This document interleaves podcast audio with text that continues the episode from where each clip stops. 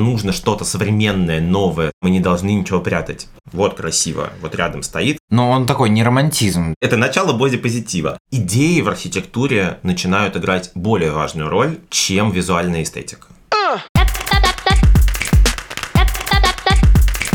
Всем привет! Это второй сезон подкаста «Кирпич хочет стать аркой». Я Никита. А я Коля. В этом сезоне мы поговорим об архитектурных стилях. И сегодня мы поговорим про модерн.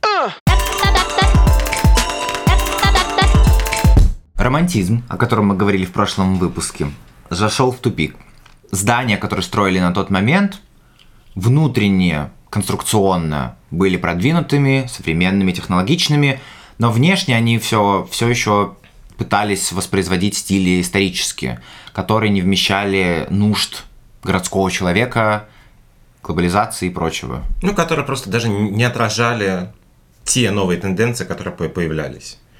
Да, то есть мир совсем современный, уже такой техничный, со сложными конструкциями, со сложными большими там помещениями, какими-то перетекающими друг в друга и так далее. А визуально города продолжают э, бесконечно тиражировать исторические стили. Ну, тем более, что культурно люди сами взяли путь на будущее, типа да. на великое будущее, больше, круче, там выше, а историзм все еще, а у нас вот лепнина только а есть. Архитектура активно обращается к прошлому. Да, и продолжает это делать. И, соответственно, нужен был стиль, который бы сделал переход в будущее возможным в архитектуре. Да, но в целом у всего общества начинает возникать запрос на перемены более радикальные. Помимо каких-то технических, возникают запросы на изменения социальные. Mm. Появляется запрос на свободу в некоторой степени, да, на большую раскрепощенность на какие-то...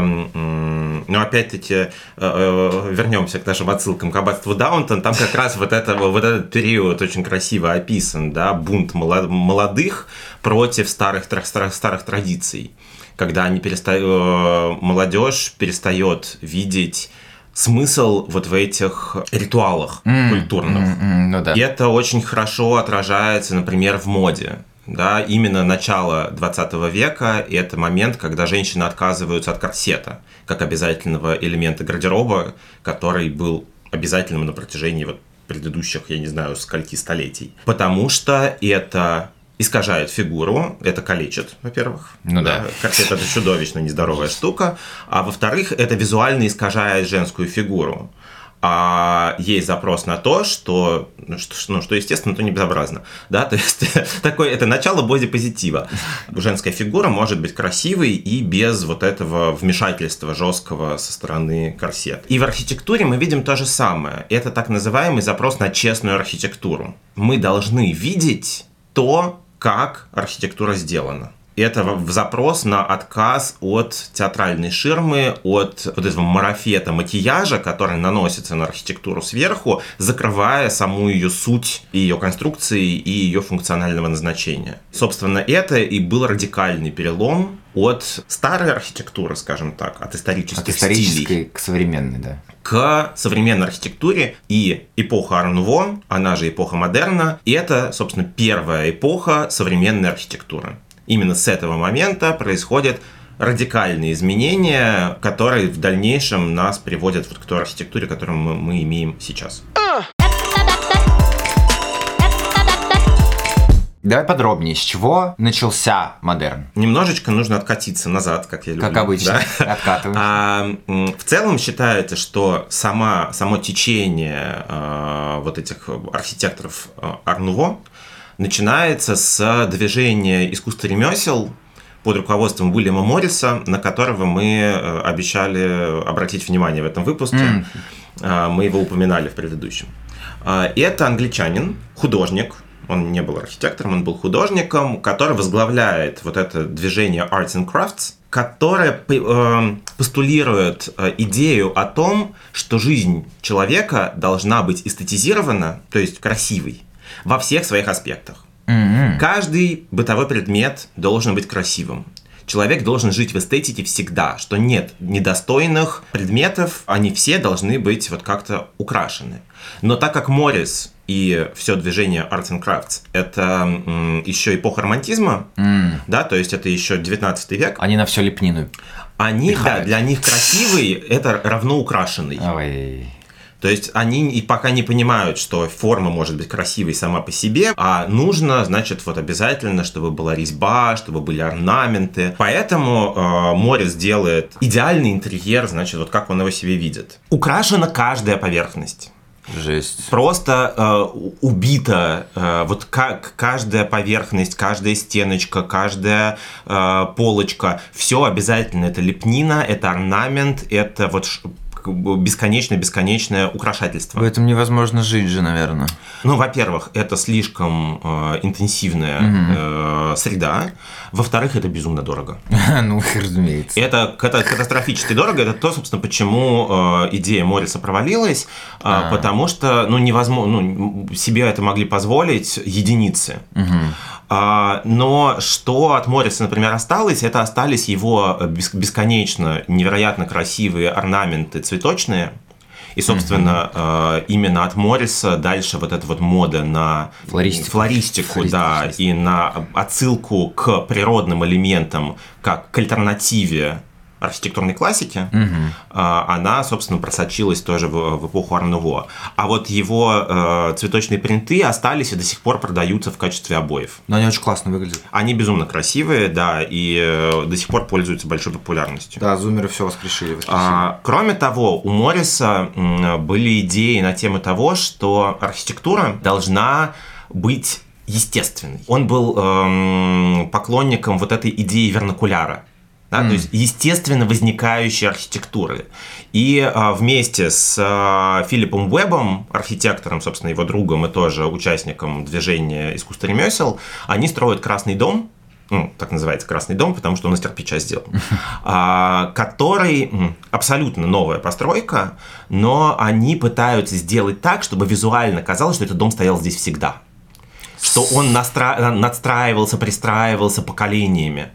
Да, это, это опять-таки идеи романтизма, с одной стороны, отсылка в прошлое, э, культ, вот, э, культ предков, хочется сказать, да, э, вот эта увлеченность ис- историей, но при этом немножко в ином преломлении. То есть это не стилистическое, а больше такое вот на ощущении, да, на таком э, вот чувстве, что, чтобы вам было там комфортно и уютно. И дальше эти идеи, они возникают уже в конце 20 века, в эпоху постмодерна, про которую мы потом поговорим. Ого. Да, там тоже вот эта идея о э, подделке, как будто бы это здесь было всегда, и что психологически человеку в, в этом комфортнее, чем в новоделе, она, да, потом возрождается. Ну и, естественно, интерьеры этого Красного дома тоже были украшены, э, э, там все стеклышки были украшены, э, все там поверхности, обои, но уже, конечно, не в таком количестве, как вот в том идеальном интерьере э, Уильяма Морриса. Но это еще не было все Это по еще сути не модерном. модерн, да. Вот. Это еще эпоха романтизма, но это предтеча. Но он такой не романтизм, да, уже как бы это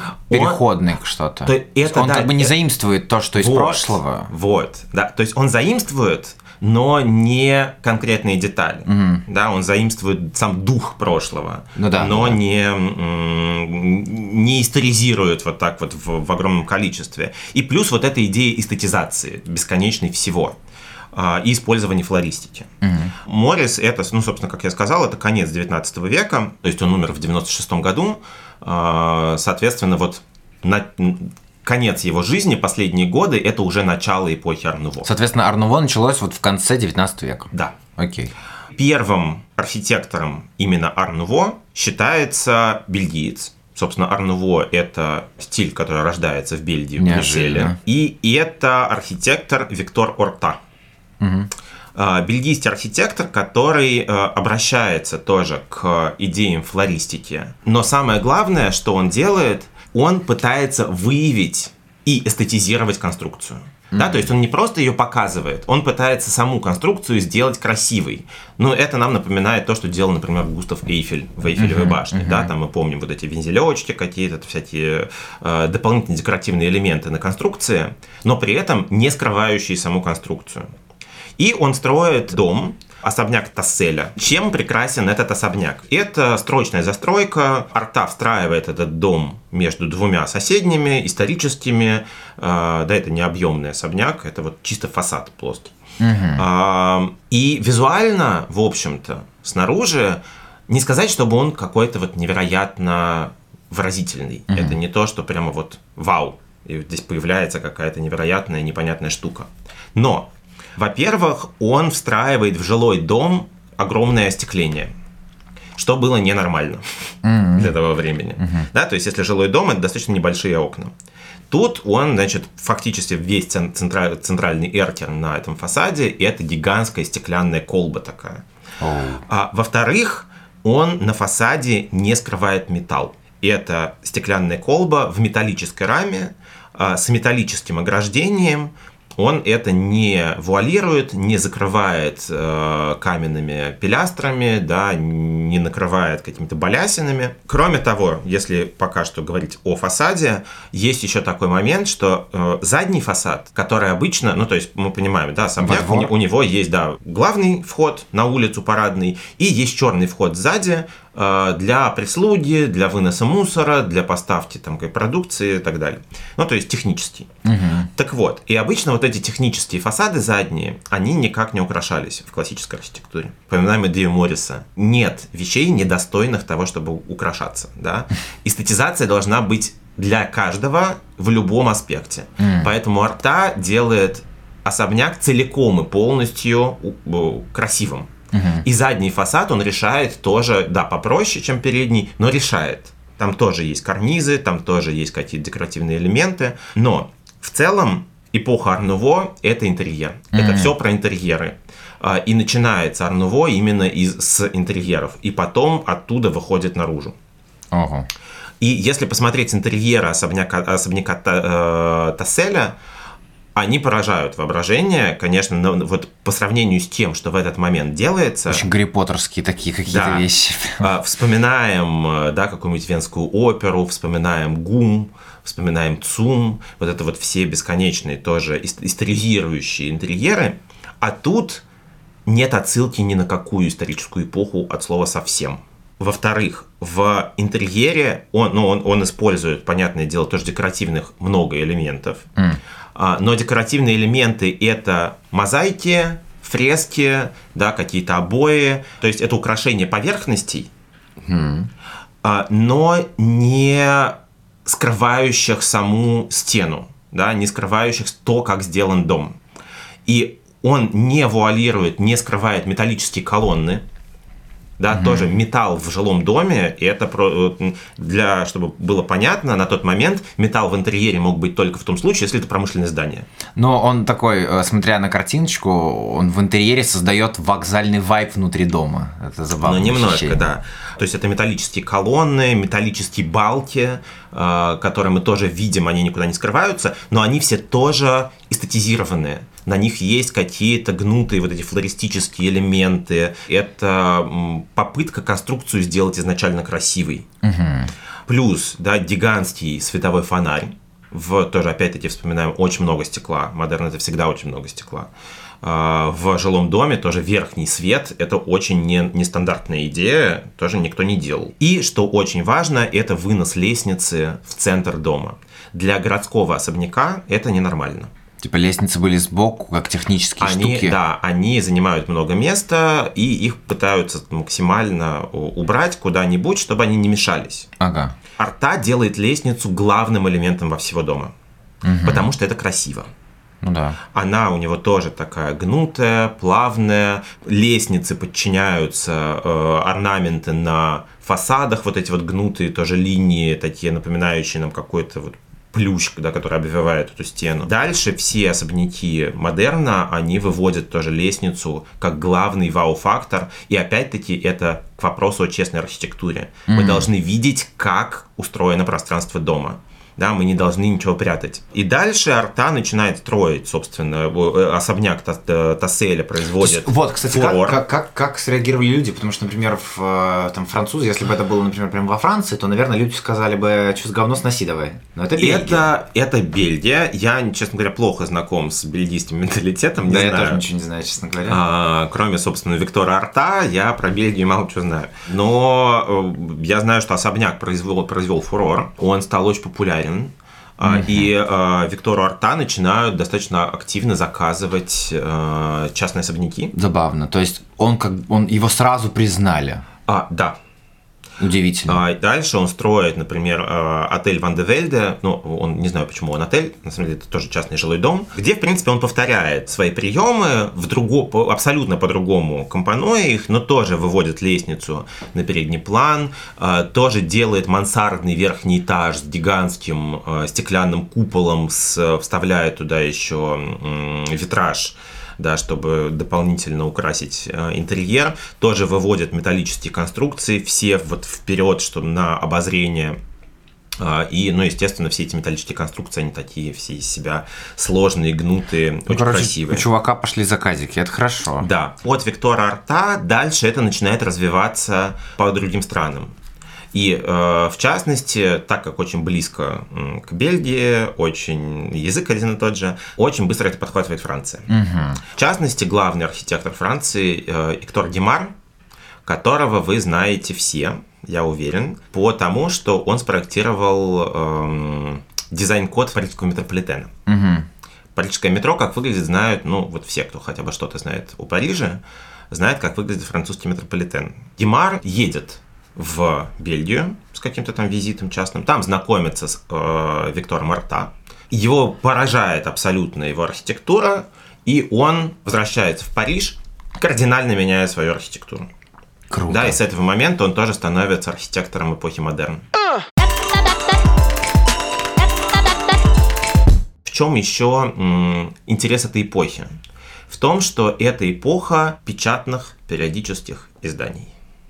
И? Очень активно развивается типографика. Угу. Начинают печататься в огромном количестве журналы. Популяризировать, а, да, В том числе журналы по искусству. Угу. Каждая страна выпускает свой журнал. А, в России, а, в Российской империи это был журнал «Мир искусства». Mm. В Германии это был журнал «Юдент», который дал название э, Юденштилю, собственно, то, как в Германии называют модерн. Угу. Во Франции это был Ардекрасьон, по-моему. Но в чем смысл? В том, что журнал сильно проще увести в другую страну, чем целое здание. Конечно, да. да Тебе да. не нужно для этого привозить всех архитекторов из э, Парижа в Брюссель, чтобы показать архитектуру Виктора Арта. Соответственно, вот эти периодические издания позволяют с, со скоростью пожара распространить новую эстетику на всю Европу. И именно поэтому стиль Арнуво становится настолько массовым, он есть в каждой стране Европы, вообще везде. Если там э, эклектика везде очень своя, да, возрождение там до куда-то дошло, до куда-то не дошло. Готика вот здесь была, а там не была. А, потому что, ну, как-то ну, не распространялось это все там кто докуда доехал, тот то и перенял. То есть, по сути, печатные издания, как римляне в свое время спродюсировали успех. Они, да, они, раз, они просто разбросали эту эстетику по всему миру. Здания в стиле Арнуво начинают строиться везде, повсеместно, при этом э, очень, э, ну и, соответственно, распространяется не, то, не только визуальная эстетика, это же статьи, угу. это высказывание мысли и, соответственно, распространяется сама философия. Ну, вот, а вот в, не, в нее сразу даже бельгиец этот закладывал историю про честность. Он да, это формулировал. Да, да это не это случайно. Да, естественно. И это, в принципе, формулировка, это, э, это в целом посыл, главный посыл архитектуры Нуво. Окей. Okay. Это то, что нам нужно поженить конструкцию, mm-hmm. функцию и визуал то, что это вот такое все красивенькое, гнутое и так далее, это уже постольку поскольку. Потому что, ну, нельзя сразу от лепнины перейти к минимализму. Да. Вам нужен, нам, вам, вам нужен какой-то буфер. Да, идеи уже на самом деле абсолютно модернистские, угу.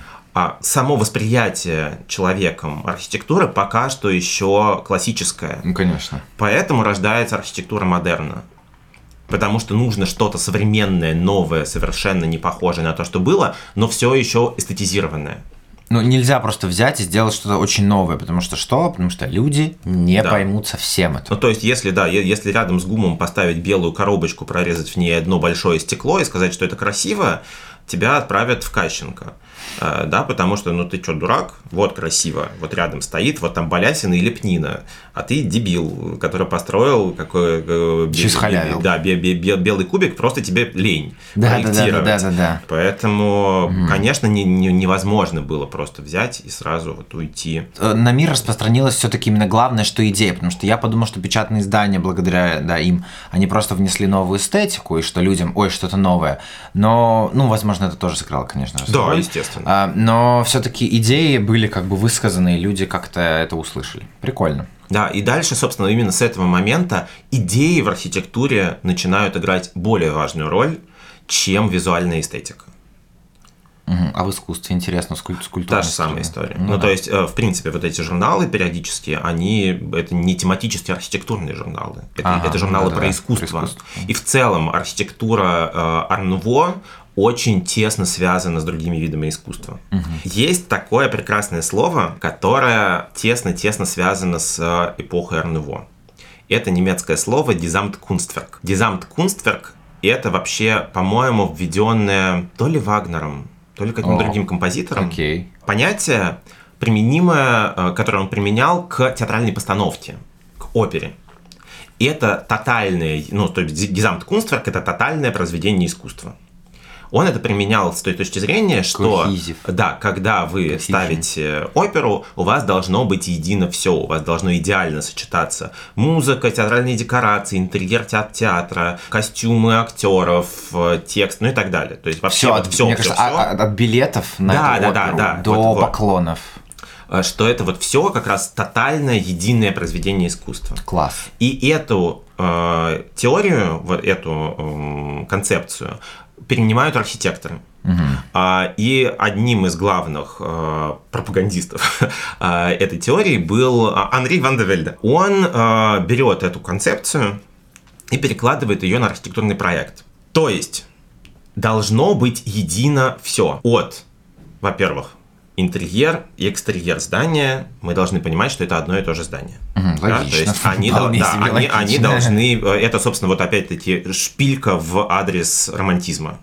Очень часто фасад отдельно, интерьер отдельно, вообще ничего общего. А, потом должны быть... Архитектор должен проектировать все, как говорится, до дверной ручки.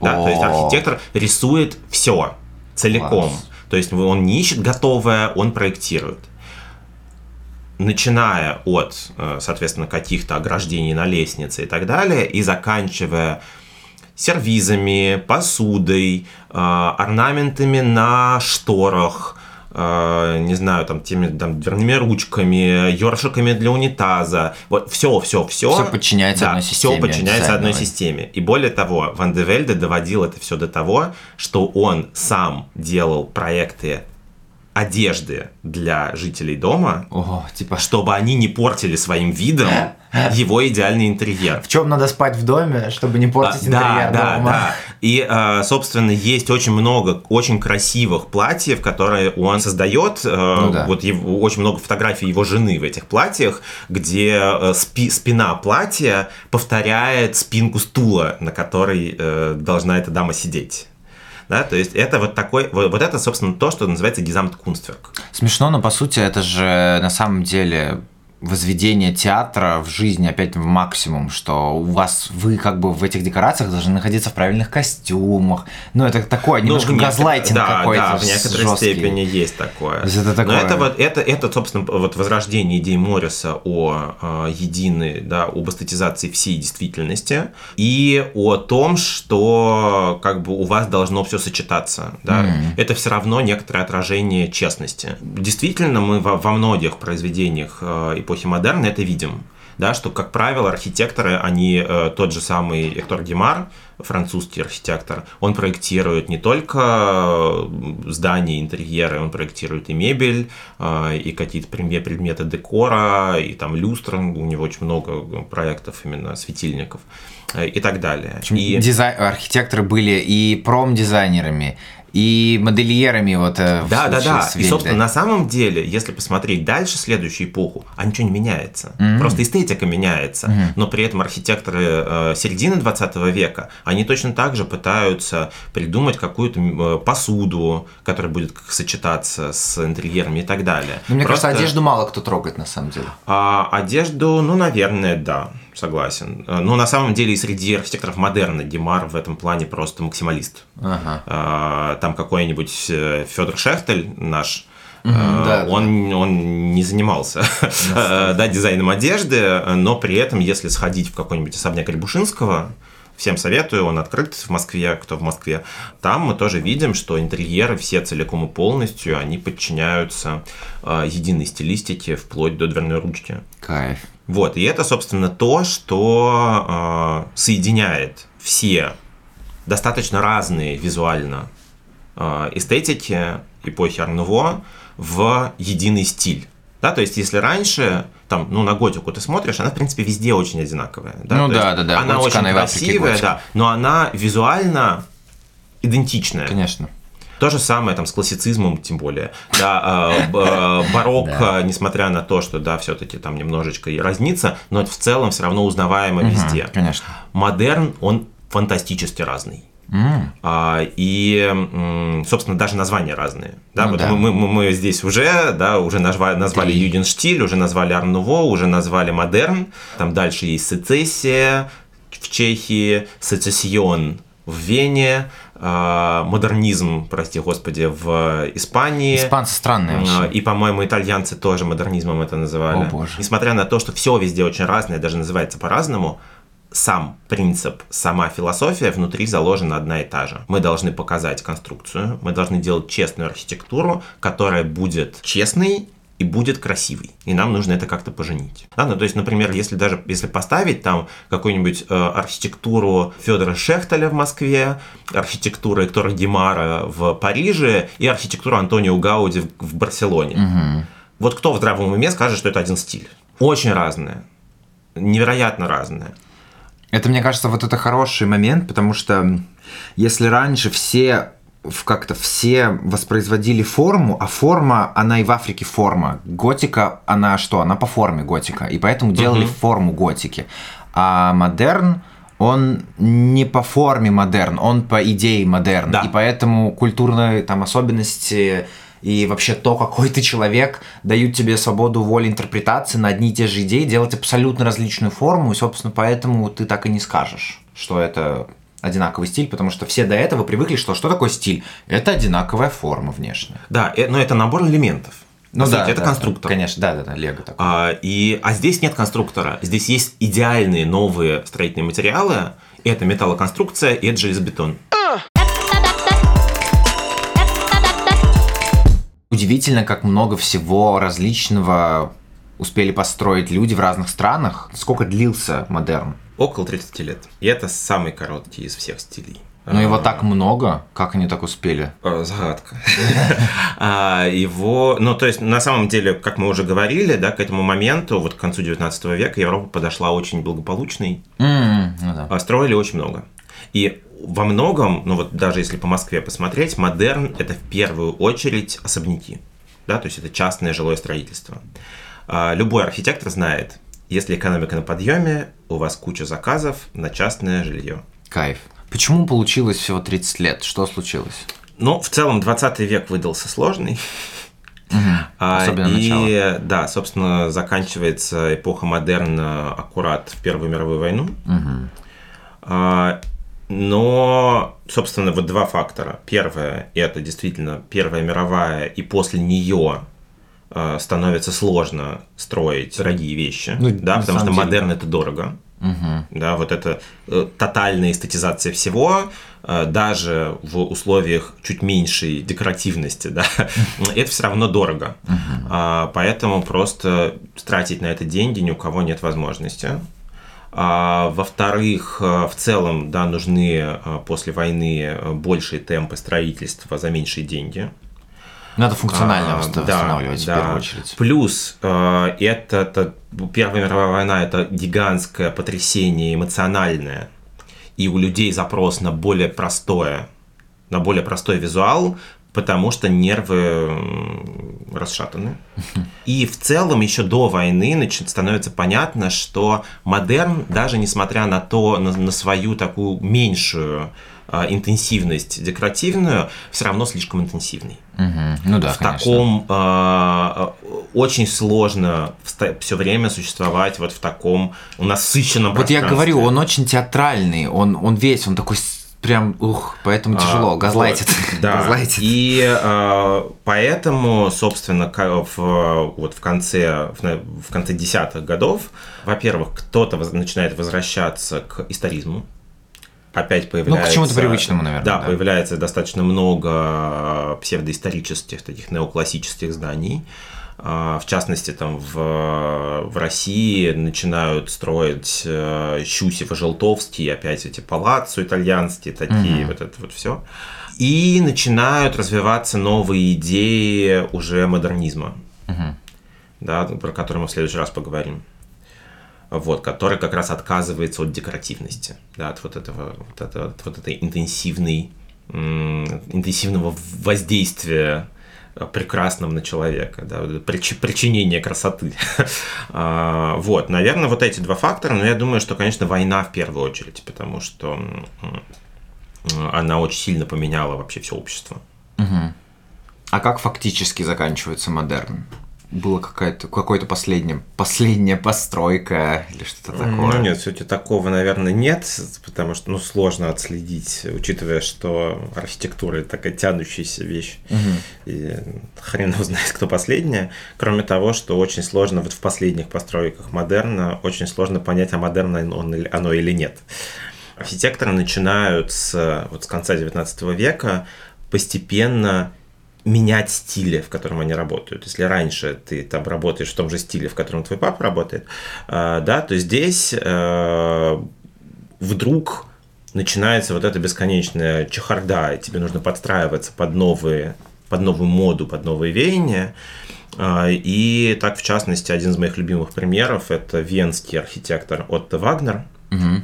который застал начало модерна, начало Арнуво, в уже таком достаточно взрослом возрасте, ему было около 60, мне кажется. Mm-hmm. То есть уже такой состоявшийся взрослый архитектор. Мало того, что он подстроил, смог подстроиться под новую стилистику, он еще, еще смог ее возглавить. Mm, То есть он настолько виртуозно переобулся стилистически в воздухе, э, что он стал главным архитектором венского модерна ну, э, Сецессиона, если говорить, как он назывался в Вене. Но более того, в конце своего творческого пути он уже начинает постепенно перестраиваться с модерна на более современную, более новую архитектуру, значительно более приближенную к тому, что будет после него да, то есть он немножко даже опережает какое-то свое время, и в конце нулевых годов, да, и в начале десятых он значительно меньше внимания уделяет декоративности, а он использует в качестве декоративных элементов технические, в частности, mm. именно он начинает использовать металлические заклепки, которые держат облицовочной панели угу. в качестве декоративного элемента и составляет из них какой-то орнамент. Фига себе. Да, то есть это такой тоже, фактически, это уже постмодернистский прием, который используют архитекторы в конце 20 века. Да, то есть еще, еще через э, лет 60-70 после, после смерти от Вагнера. Угу. Вот, и самое такое любопытное здание, это здание сберегательного банка в Вене, где, собственно, весь фасад решен а, за счет вот этих вот металлических заклепочек и их разной ритмики. Это первое здание, на котором использованы металлические скульптуры. алюминиевые. Mm-hmm. То есть там на крыше стоят две крылатые богини. Они сделаны из алюминиевых листов, и на них тоже нарочито не спрятаны заклепки, на которых эти листы, листы скреплены. Mm-hmm. И после этого, собственно, это уже такой предтеча архитектуры ар-деко а, про который мы тоже потом поговорим, да, mm-hmm. вот эта архитектура, прославляющая технический прогресс. Поэтому, да, вот здесь в конце эпохи модерна, но при этом вот это здание сберегательного банка, в, где, где бы вы ни посмотрели, его относят к модерну. Mm-hmm. Хотя, ну, какой это к чертовой матери модерн, да, с точки зрения визуальной. Но mm-hmm. с точки зрения философии, это модерн. Это модерн. Потому что тоже inside out, да, вот это вот изнутри наружу единое здание, это тоже использование конструкции и ее эстетизация, но при этом отказ от флористики, да, всего-то навсего. В целом, очень многие архитекторы эпохи Арнево, они все упрощают, упрощают, упрощают до бесконечности свою архитектуру, переходя и готовя почву для архитектуры модернизма. А на сегодня это все. Всем спасибо, что слушали нас. Ну а наша арка пополнилась арнувошным кирпичиком.